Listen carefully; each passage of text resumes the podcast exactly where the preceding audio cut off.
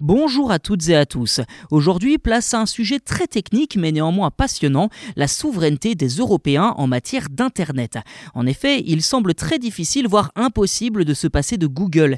Et pourtant, l'Union européenne vient de lancer un appel d'offres pour créer un résolveur DNS pour l'ensemble des 27 États membres. Alors qu'est-ce qu'un serveur DNS Et comment cela pourrait rendre l'Europe plus indépendante vis-à-vis de Google? Eh bien, c'est ce que je vous propose de voir dans cet épisode.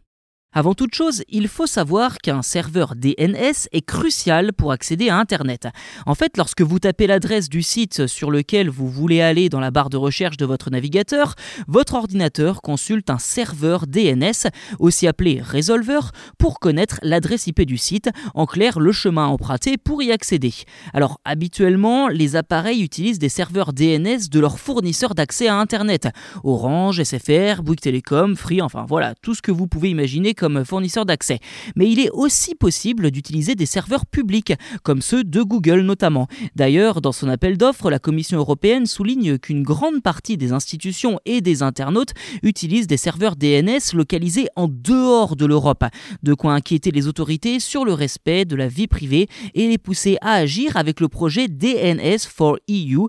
L'idée est donc de créer plusieurs serveurs DNS capables de prendre en charge des normes assez contraignantes pour protéger la vie privée des internautes en Europe avec interdiction de vendre ou monétiser les données personnelles.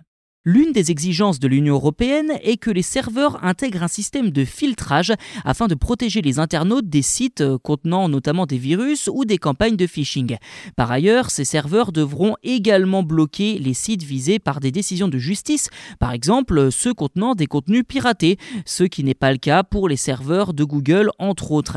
Si certains pourraient y voir une tentative de censure pour le web sur le vieux continent, il faut savoir que les fournisseurs d'accès à Internet sont déjà soumis de telles mesures qui, en partie, impactent déjà notre navigation sur Internet. A noter que ces serveurs seront simplement mis à disposition du public et non utilisés par défaut. Les utilisateurs auront donc toujours le choix.